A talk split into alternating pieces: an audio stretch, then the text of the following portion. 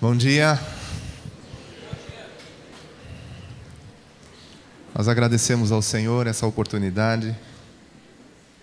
No próximo mês, outubro, completaremos 18 anos de uma amizade, de um vínculo muito precioso. Há 18 anos atrás, eu cheguei aqui nessa cidade para começar a ouvir as primeiras coisas sobre o propósito de Deus, sobre o reino de Deus. 18 anos atrás.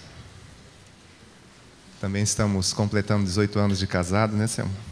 Foi um presentão de casamento que nós recebemos do Senhor. Conhecer os irmãos e caminharmos desde então juntos na graça e no amor de Deus. Muito bom conhecer vocês, rever alguns que nós já conhecemos. Estamos felizes com o Senhor.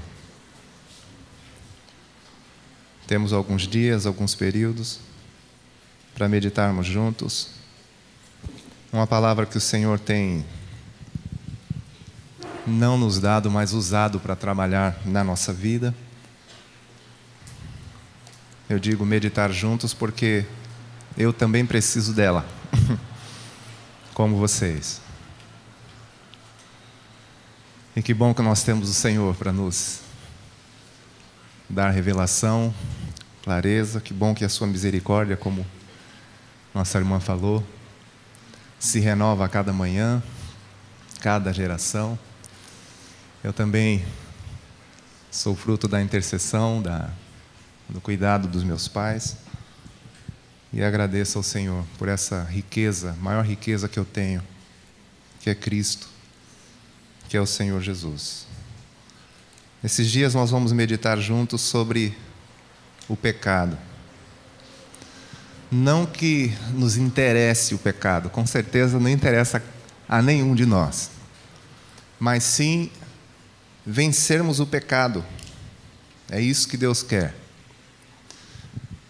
Só que vencermos o pecado do jeito de Deus. Deus é tão amoroso, tão gracioso, que nos deixou recursos para que possamos vencer isto que é com certeza maior desgraça, uma ruína, a razão de tudo que não presta, de tudo que tem prejudicado a vida do ser humano, o pecado. Deus é maravilhoso. Me traz um consolo muito grande saber que o Senhor deixou recursos à nossa disposição para que possamos vencer o pecado. Vencer o pecado do jeito de Deus. É sobre isso que nós vamos meditar nesses dias. Interessa para você? Para quantos interessa vencer o pecado do jeito de Deus? Com certeza a todos nós, como disse, a mim também. E vamos começar nessa manhã vendo alguns textos. Você trouxe sua Bíblia? Quem trouxe, diga amém. Quem não trouxe, diga amém. Mas se você não trouxe, tem alguém do seu lado aí, com uma. Vamos ler alguns textos, algumas passagens na verdade, muitos textos, não todos, porque não dá para esgotar aqui a palavra do Senhor, mas alguns versos, algumas passagens que nos fala sobre o ser humano e o pecado. O que tem a ver, né? Será que tem alguma coisa a ver? Ser humano, pecado, pecado, ser humano.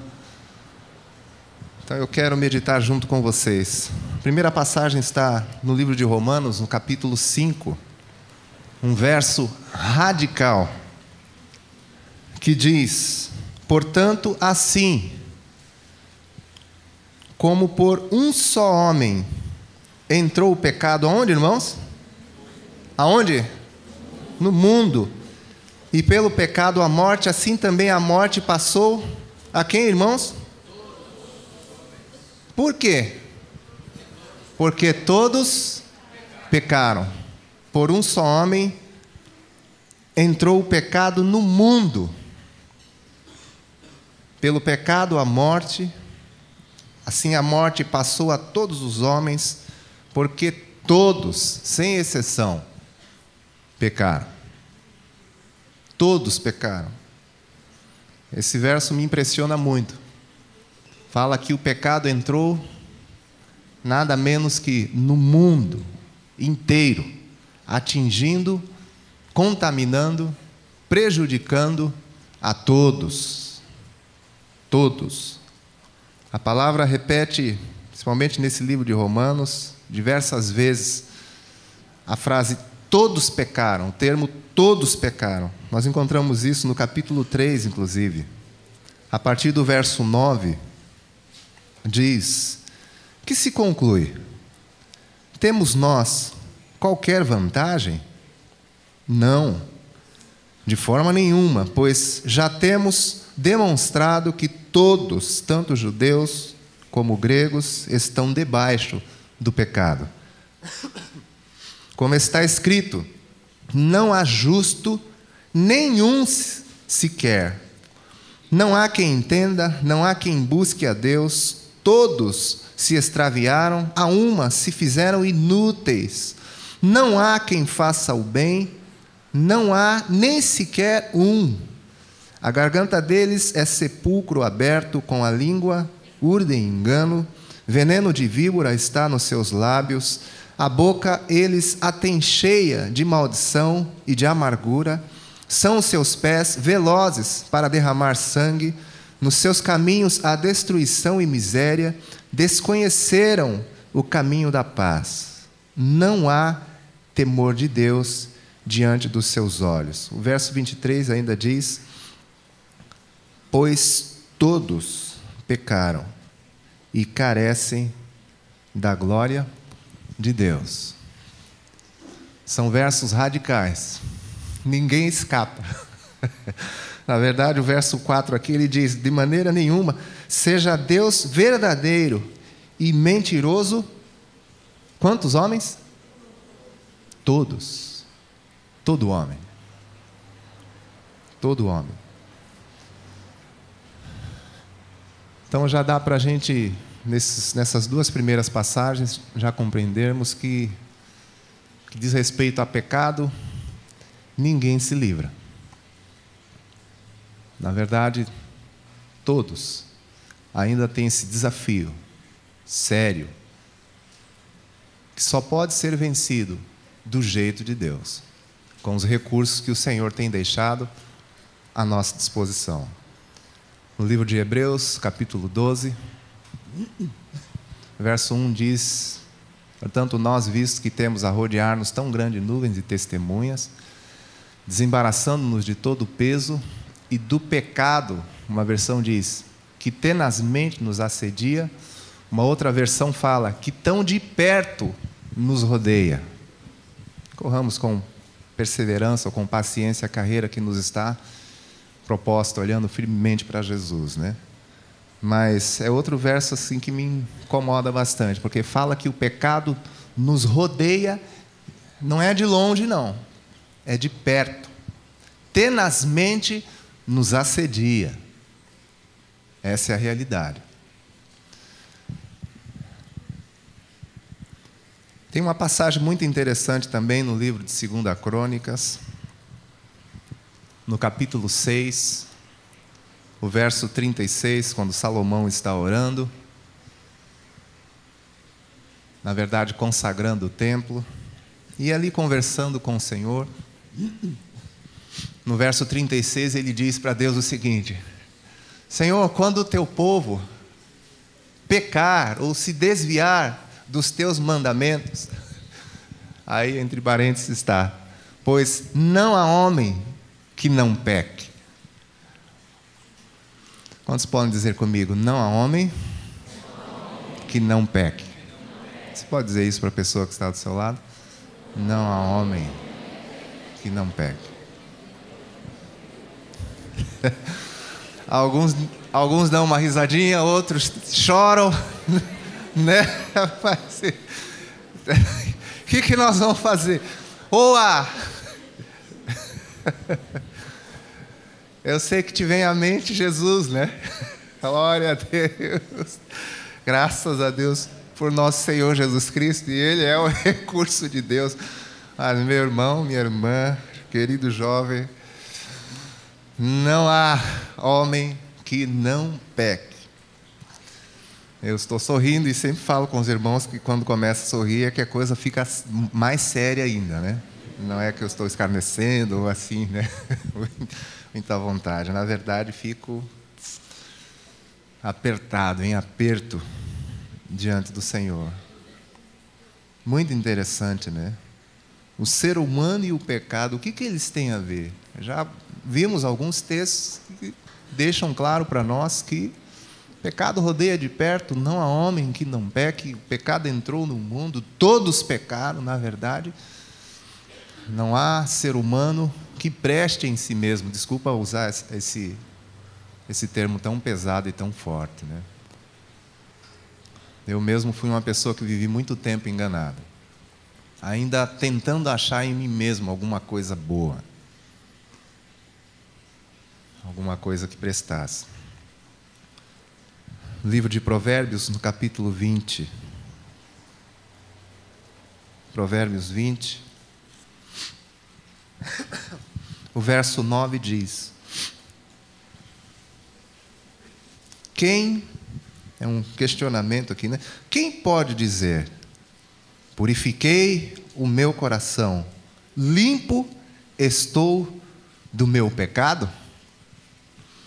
Pergunta para quem está do seu lado: Você pode dizer isso?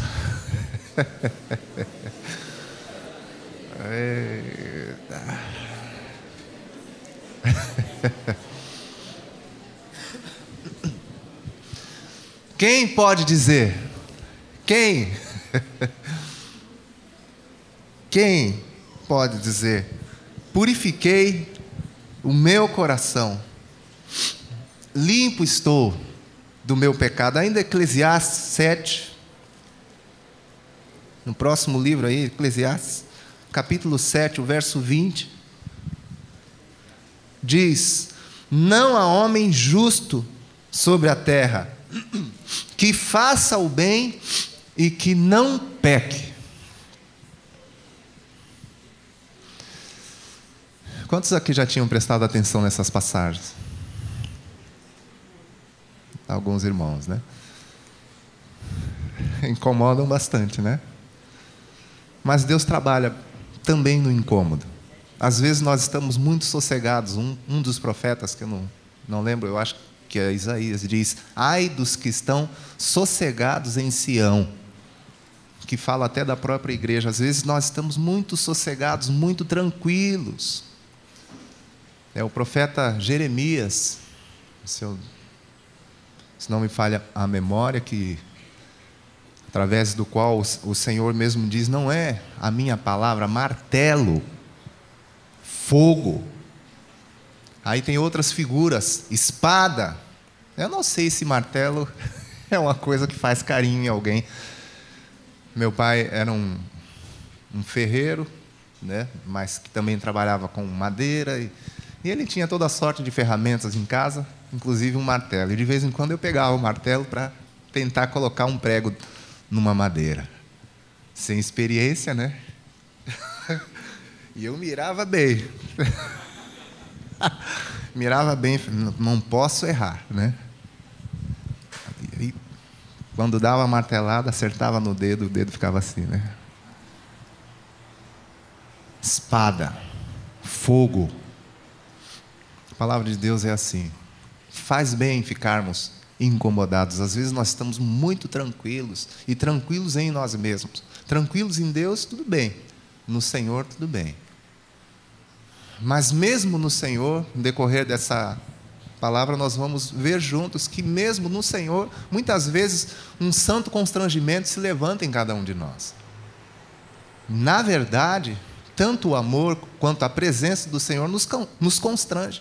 Diversas pessoas ficaram constrangidas por estarem próximas do Senhor.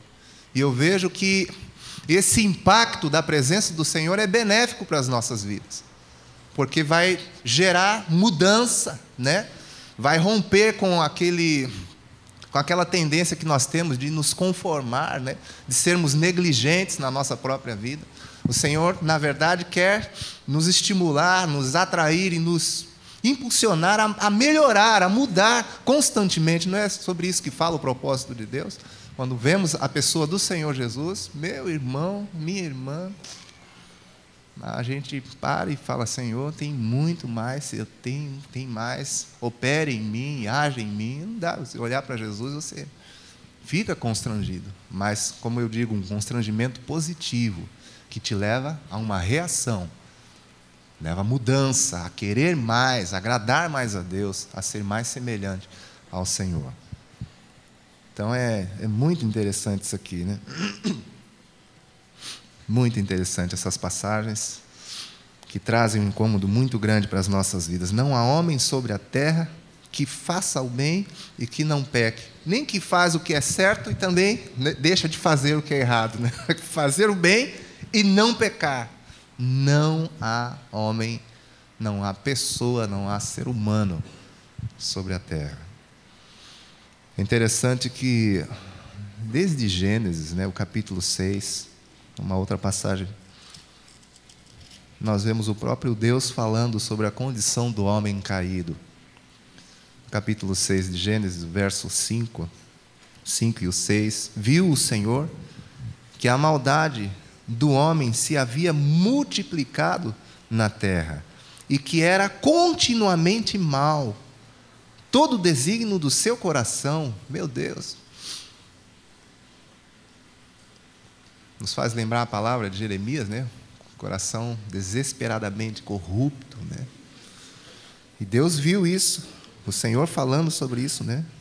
Viu o Senhor, aqui não é homem que está vendo nada, é, é o Senhor que está vendo, que está dizendo, está revelando a condição do ser humano. Né? O verso 6: Então se arrependeu o Senhor de ter feito o homem na terra, e isso lhe pesou no coração.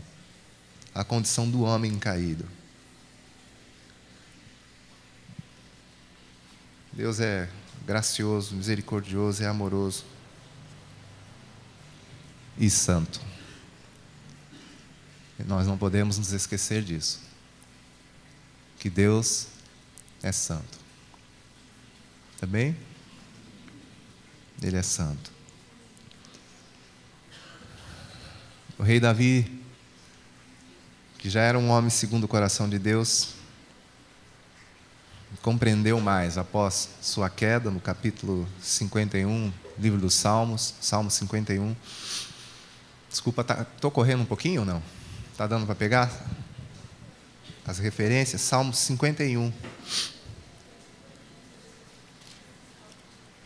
Verso 4. Essa é só uma introdução do nosso assunto, né? Eu creio que, se Deus quiser, hoje à noite a gente entra mesmo. Salmo 51, verso 4. Para quem não conhece a história de Davi, um rei, né? Ungido por Deus, levantado pelo Senhor. E um fera, como a gente fala lá em São Paulo, uma pessoa firme em Deus, um homem sensível, né? Segundo o coração de Deus, que agradava o Senhor, inclusive, mas que no determinado momento da sua vida pisou na bola, pisou feio, adulterando, assassinando, mentindo, enganando. Na verdade, deu uma pane na mente no coração de Davi. Deus, em sua misericórdia, agiu, se manifestou e, graças a Deus, ele se quebrantou. São duas coisas que nós vamos falar nesses dias. Deus vai fazer a sua parte mas tem uma parte que cabe a cada um de nós. Deus não vai manipular nem a minha vontade, nem a sua. Deus tem um jeito todo peculiar de agir, que é através da Sua palavra. Quem tem ouvidos para ouvir, ouça. Nós temos que ouvir. E ouvindo a voz de Deus, temos que nos quebrantar. É assim que Deus trabalha. Essa é a manifestação da graça da misericórdia do Senhor, do amor de Deus para conosco nos ensinar a tremer diante da Sua palavra, a reverenciar a Sua palavra, a acolher a Sua palavra, amar a Sua palavra. nos identificar com a Sua voz e seguir a Ele, seguir ao Senhor. E, e esse salmo aqui é um, né, como que uma reciclagem né, na, na, vida, no coração de Davi. Ele fala umas coisas interessantes aqui, né? O verso 4 e o verso 5 ele diz o seguinte: Pequei contra ti, contra ti somente, e fiz o que é mal perante os teus olhos, de maneira que serás tido por justo no teu falar e puro no teu julgar. Aí o verso 5 ele diz: Eu nasci na iniquidade e em pecado me concebeu minha mãe. Ainda no contexto disso que nós estamos vendo aqui, né, sobre o ser humano e o pecado, então, mais uma coisa interessante que o Espírito Santo nos traz. Todas as pessoas que nascem desse nascimento natural já nascem comprometidos já. Eu tenho três filhos. O Eric hoje está com 16, o, a Bianca com 14 e a Nathalie, que é a caçulinha, com 5. Desse nascimento, nascimento natural, todos, sem exceção, já nascem no pecado. Já nascem comprometidos, já nascem com uma necessidade, a necessidade de renascer, de nascer de novo. É, com certeza você já viu, por mais que a maioria que aqui está não não seja pai nem mãe ainda, né? Mas com certeza você já viu numa linda, graciosa, cheirosa criancinha manifestações já de, de rebeldia, né? De egoísmo. Quem já conseguiu ver? Coisa mais fofinha, cheirando perfume e talquinho, mas, né? Dizem né, os especialistas, e eu não sou especialista, mas tenho experiência por ser pai de três, que com meses, dias, tal, meses de vida, né, um bebê já, já consegue manipular a sua mãe e seu pai, na verdade, né? Já manipula, aquela coisa mais inocente já sabe como né, ter a mamãe aqui, ó. nas suas mãos, né? Não fala, enxerga de ele, não discerne algumas coisas, mas já está lá embutido. Davi disse: Eu nasci na iniquidade e em pecado me concebeu minha mãe. Todos já nascem dessa forma. Nós lemos Gênesis, né?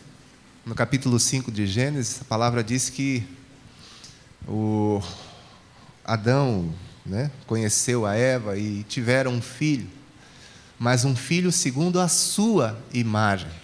Muito diferente do capítulo 1, do verso 26, quando Deus disse: Façamos o homem à nossa imagem. No capítulo 3 de Gênesis, eles caíram, pisaram na bola, pecaram. Capítulo 5, geraram filho, segundo agora a sua imagem caída, não segundo a imagem de Deus, conforme a semelhança do Senhor. Como Deus sempre sonhou, sempre planejou no seu propósito. Então todos já nascem assim, precisando renascer. É muito interessante que nós guardamos bem João 1,12, né? Que fala sobre termos recebido o poder, a todos quantos o receberam, deu-lhes o poder de serem feitos filhos de Deus, a saber, os que creem no seu nome. Nós não guardamos bem o 13, que diz: os quais não nasceram nem da carne, da vontade da carne, né? nem do sangue, nem da vontade do homem, mas de Deus. Tem pessoas que falam as coisas assim como que Deus não tem netos, né? Deus tem filhos. Quando eu nasci, meus pais já eram convertidos. Eu não podia ficar, continuar, na verdade, convencido por ter pais convertidos. Eu tive que renascer. Nascer novamente, nascer de novo, nascer do alto, nascer de Deus. Porque esse nascimento natural não serve. Todos já vêm comprometidos. Ainda os Salmos 53, está pertinho. O verso 2 diz: Do céu olha Deus para os filhos dos homens, para ver se há quem entenda, se há quem busque a Deus. Verso 3: Todos se extraviaram e juntamente se corromperam, não há quem faça o bem, não há nem sequer um. Eu leio essas passagens e fico viajando um pouquinho. Não sei se você gosta de viajar também. Ele está dizendo assim: do céu olha Deus, como se ele, né? Se curvar, se curvando para olhar, para ver, para procurar mas não acha um. Olhando para os filhos dos homens, todos, todos, ninguém prestando, volto a dizer, em si mesmo, né? Mais dois textos ainda, a passagem de Isaías, profeta Isaías, capítulo 50, 53, o verso 6. Isaías 53,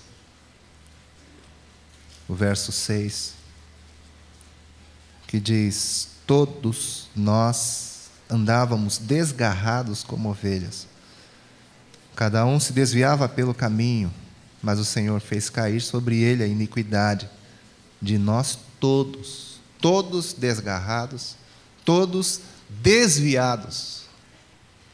Só Deus para resolver. E a nossa ênfase nesses dias é isso mesmo. Vencer o pecado do jeito de Deus. Deus tem recursos, Deus tem uma solução, mas tem que ser do jeito dele. Tem que ser do jeito do Senhor. E só mais uma passagem, 1 João, capítulo 1, verso 8 e o verso 10. Esses versos dizem né, que se dissermos que não temos pecado, como é que termina o, o verso? A nós mesmos nos enganamos. E a verdade não está em nós. Verso 10 diz: Se dissermos que não temos cometido pecado, tem uma versão que diz: Fazemos-lo mentiroso. Eu gosto mais da outra que diz: Fazemos de Deus um mentiroso. Sua palavra não está em nós se dissermos que não temos cometido pecado, se dissermos que não temos pecado, fazemos de Deus um mentiroso. A nós mesmos nos enganamos. Irmãos, parando nesse primeiro ponto aqui, um pouquinho, é, o que gera em nós esses versos que nós lemos? Né? Isso nos deixa sossegados em Sião, tranquilos, ou mais espertos, não nos considerando assim tão bons como, como nós achamos que somos. Gera uma vigilância, né? uma coisa assim mais positiva no que diz respeito à nossa relação com o Senhor. Não tem ninguém que preste em si mesmo. Ninguém que faça o bem, ninguém que não peque, que não fale. Eu creio que a primeira coisa que o Senhor está querendo gerar em nós é essa consciência, essa compreensão. Na verdade, isso vai nos levar à, à humildade, né? A reconhecer que nós estamos sujeitos, sim. Estamos sujeitos a tropeçar. Não podemos dizer que não temos pecado, que não temos cometido pecado. Todos nós, né, no mesmo plano, ninguém aqui em vantagem sobre o outro, como Paulo falou em Romanos. Eu não tenho vantagem sobre vocês, vocês não têm vantagem sobre mim. Você não tem vantagem sobre a pessoa que está do seu lado. No que diz respeito a pecado, todos estamos né, na mesma situação, sujeitos à mesma coisa. Isso, nós precisamos compreender bem. Se não compreendermos bem isso, aí tudo que nós temos ainda para para ver e meditarmos juntos, perde completamente a sua força. Se nós somos bons, né, se só somos perfeitos, infalíveis, é, é até estranho esse sentimento, porque começa a quebrar completamente todas essas passagens que nós lemos.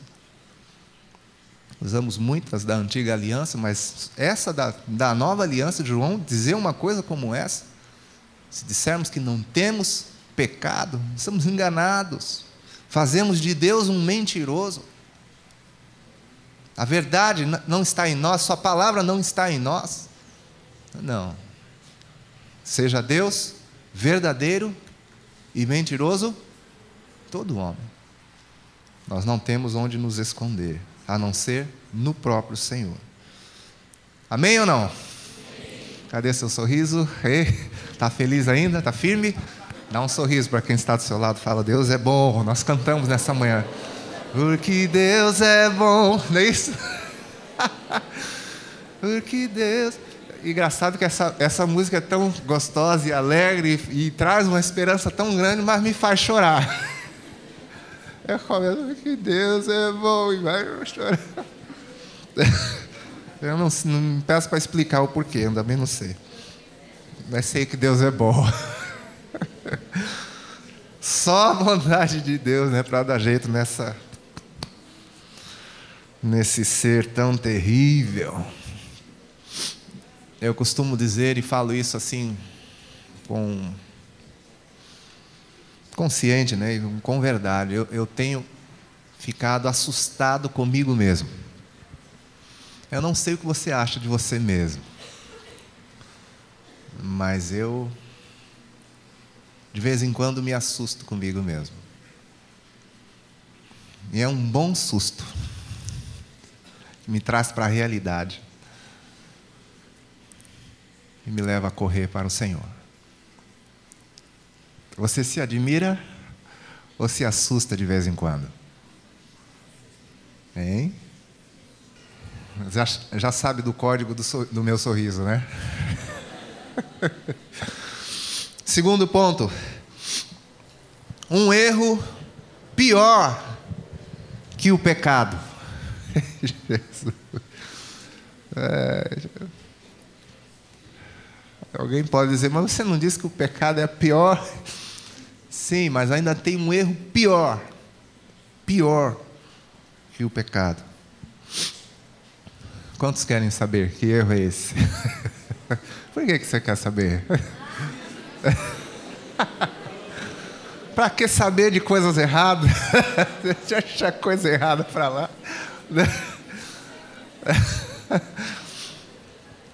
Mas você sabe qual é o erro? O erro que é considerado pior do que o pecado. Pior do que pecar é tentar administrar o pecado.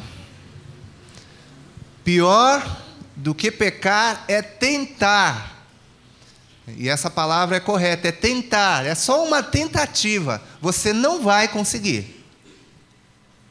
Por isso que essa palavra tentar está aí. Tentar administrar o pecado. Pecado não se administra. Diga comigo, pecado não se administra. Diga para quem está do seu lado, não se administra pecado. Quantos administradores de empresa temos aqui? Administradores de pecado não vão nem perguntar. E mesmo se perguntasse, né? Com certeza. Com certeza não. Deixa ver lá. então, pecado não se administra.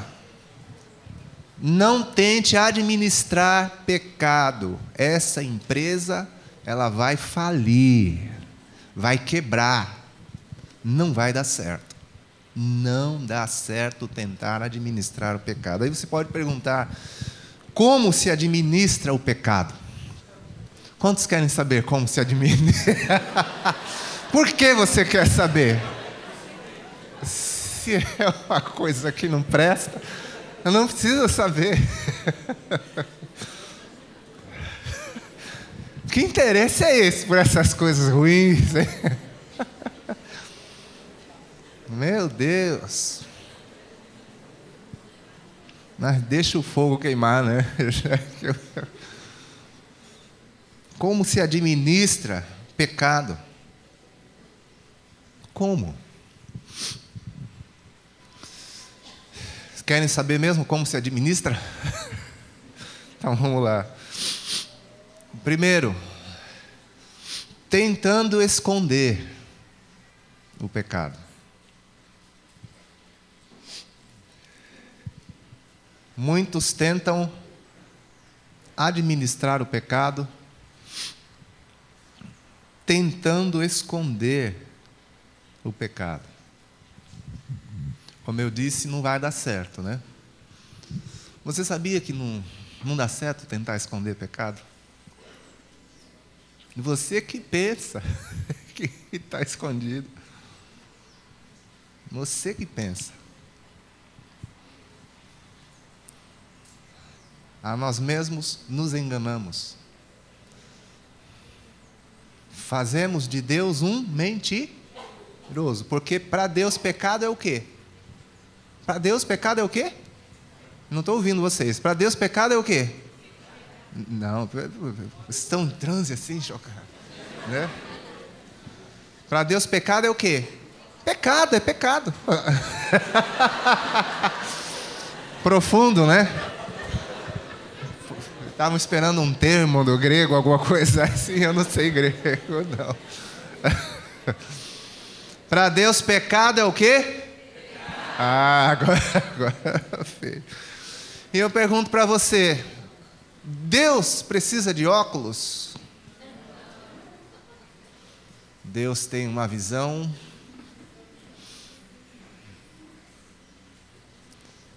Nós cantamos nessa manhã, é né, um cântico lindo com os irmãos, né? Não adianta subir ao céu, ir no profundo do mar, né? não, não tem como esconder, se esconder de Deus. Deus vê todas as coisas.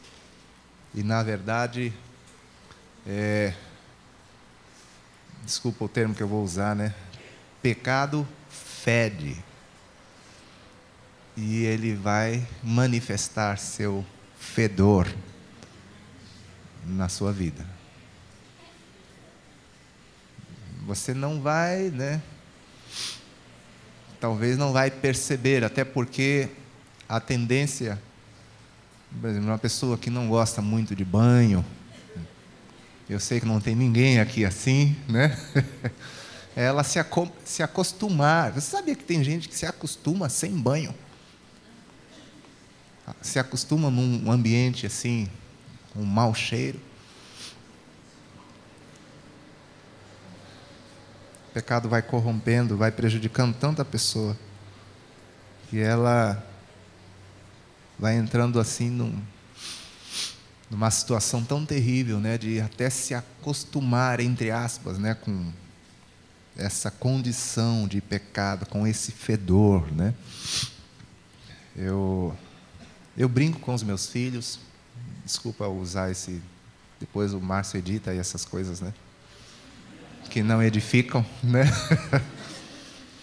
Lá em São Paulo, eu não sei se aqui no Rio Grande do Sul é assim também. Os cachorros que andam soltos pelas ruas e gatos também, os animais que andam soltos, eles fazem suas necessidades. E às vezes na sua calçada, né? E na rua e você tem que prestar muita atenção, né? E às vezes eu brinco com, com os meus filhos: cuidado com o pecado. Minha filhinha mais nova volta e meia: olha o pecado, olha o pecado.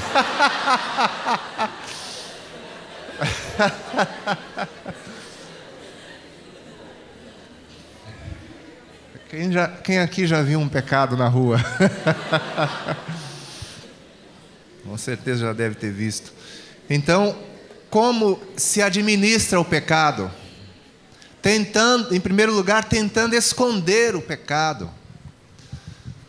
Quantas vezes eu administrei?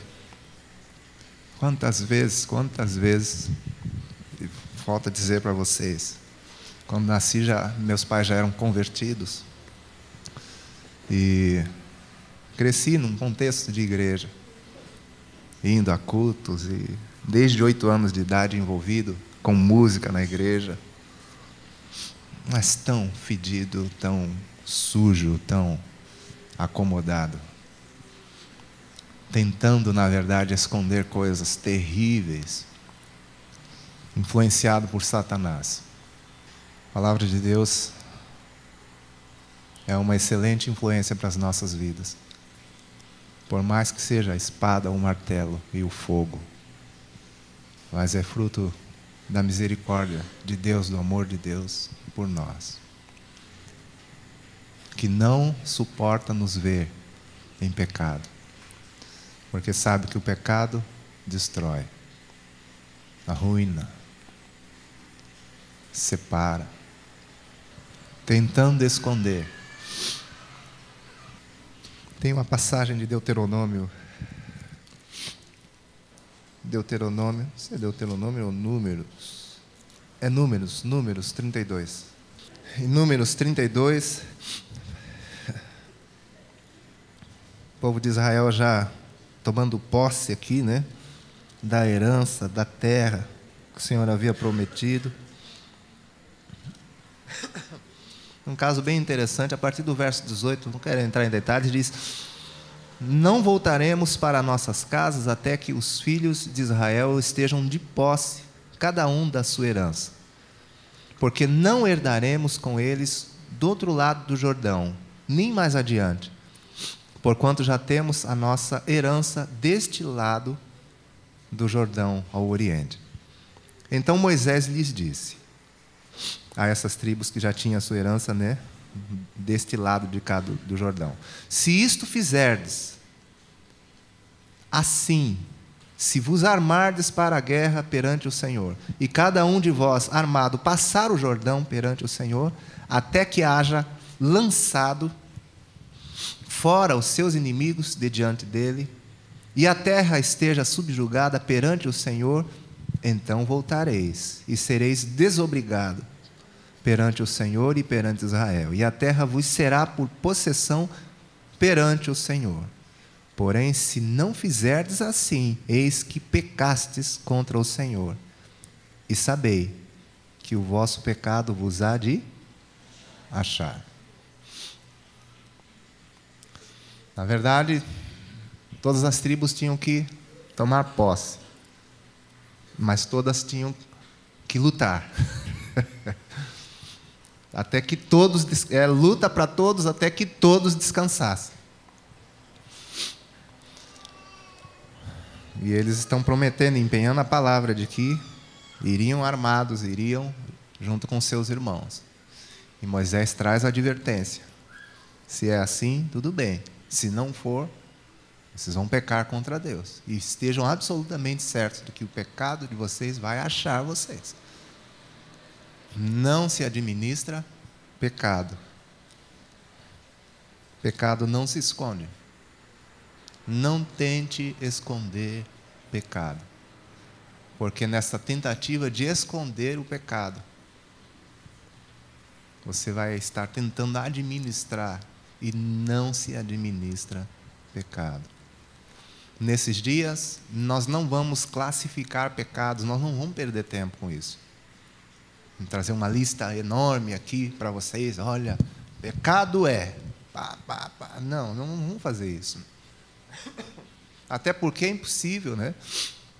Eu, eu tenho ficado muito assustado com as coisas que têm acontecido no mundo.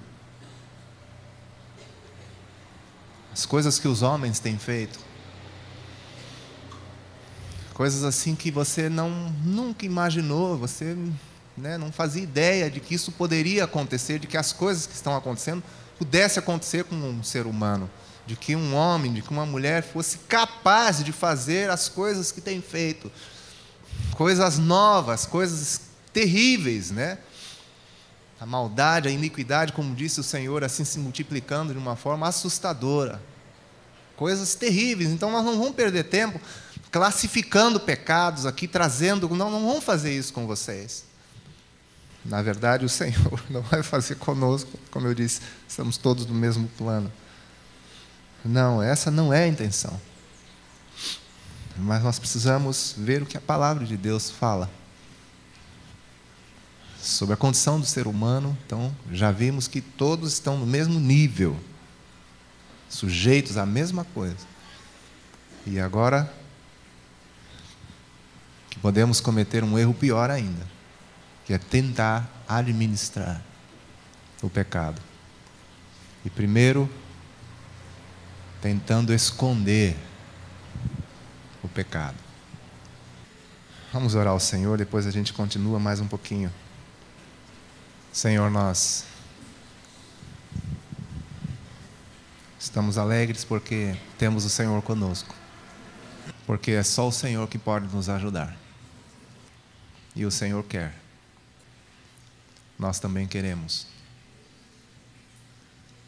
Queremos mais de Ti, Senhor. Mais de Ti. Tu és mais, Tu tens mais do que aquilo que nós já experimentamos, conhecemos. Como mostrasse a nossa irmã nessa manhã, Tu és um oceano profundo de graça, onde queremos mergulhar, Senhor. Aleluia. Por Teu Espírito, nos guia, Senhor. Pois todos os que são guiados pelo Espírito de Deus, esses são filhos de Deus. Em nome de Jesus. Amém, Senhor.